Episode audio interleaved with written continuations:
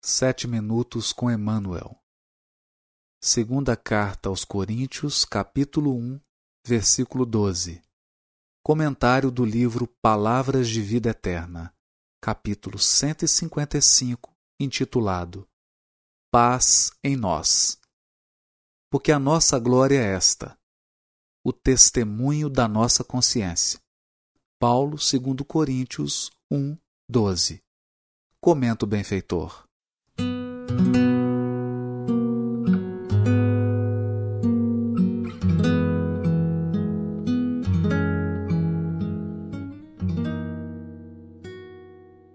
Abraçando a renovação espiritual para a conquista da luz, quase sempre somos contraditados pelas forças da sombra, qual se tivéssemos o coração exposto a todas as críticas destrutivas.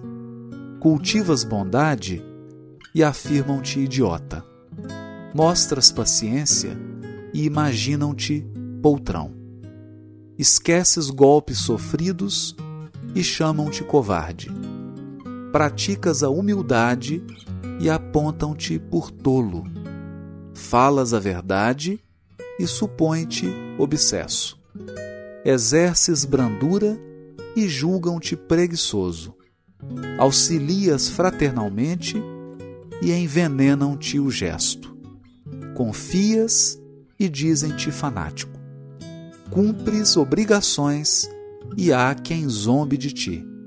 Entretanto, a despeito de todas as dúvidas e impugnações que te cerquem os passos, segue para diante, atendendo aos deveres que a vida te preceitua, conforme o testemunho da consciência na convicção de que felicidade verdadeira significa, em tudo, paz em nós.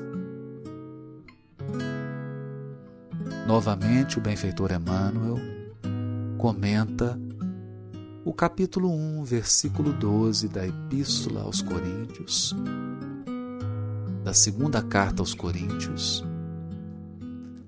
dessa feita dando novo enfoque à lição.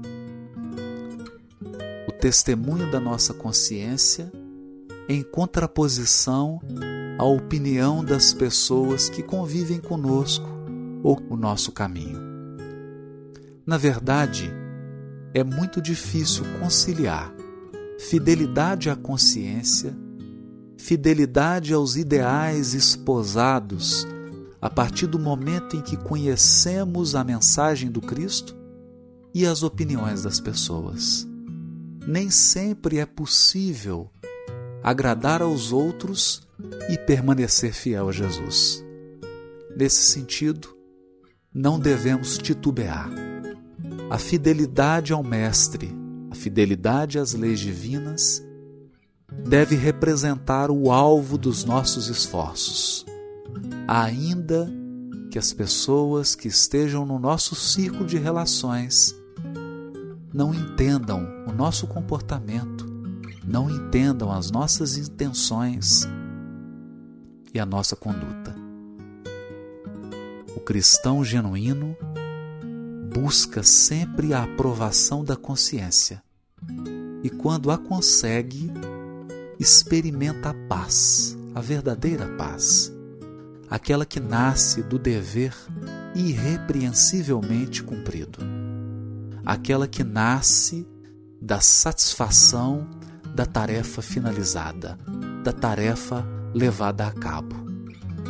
Como diz o próprio Emmanuel em outra passagem, nós não devemos desagradar deliberadamente a ninguém. Não devemos agir no sentido de espicaçar, no sentido de despertar a ira, a raiva, ou mesmo a inconformação das pessoas. Todavia, não podemos esperar ingenuamente agradar a todos, nem mesmo Mestre, governador espiritual do orbe, Cristo de Deus, que dirige o destino de mais de 20 bilhões de almas em evolução no orbe, conseguiu agradar a todos. Pelo contrário, desagradou de forma tão intensa que despediu-se da sua missão generosa nos braços da cruz.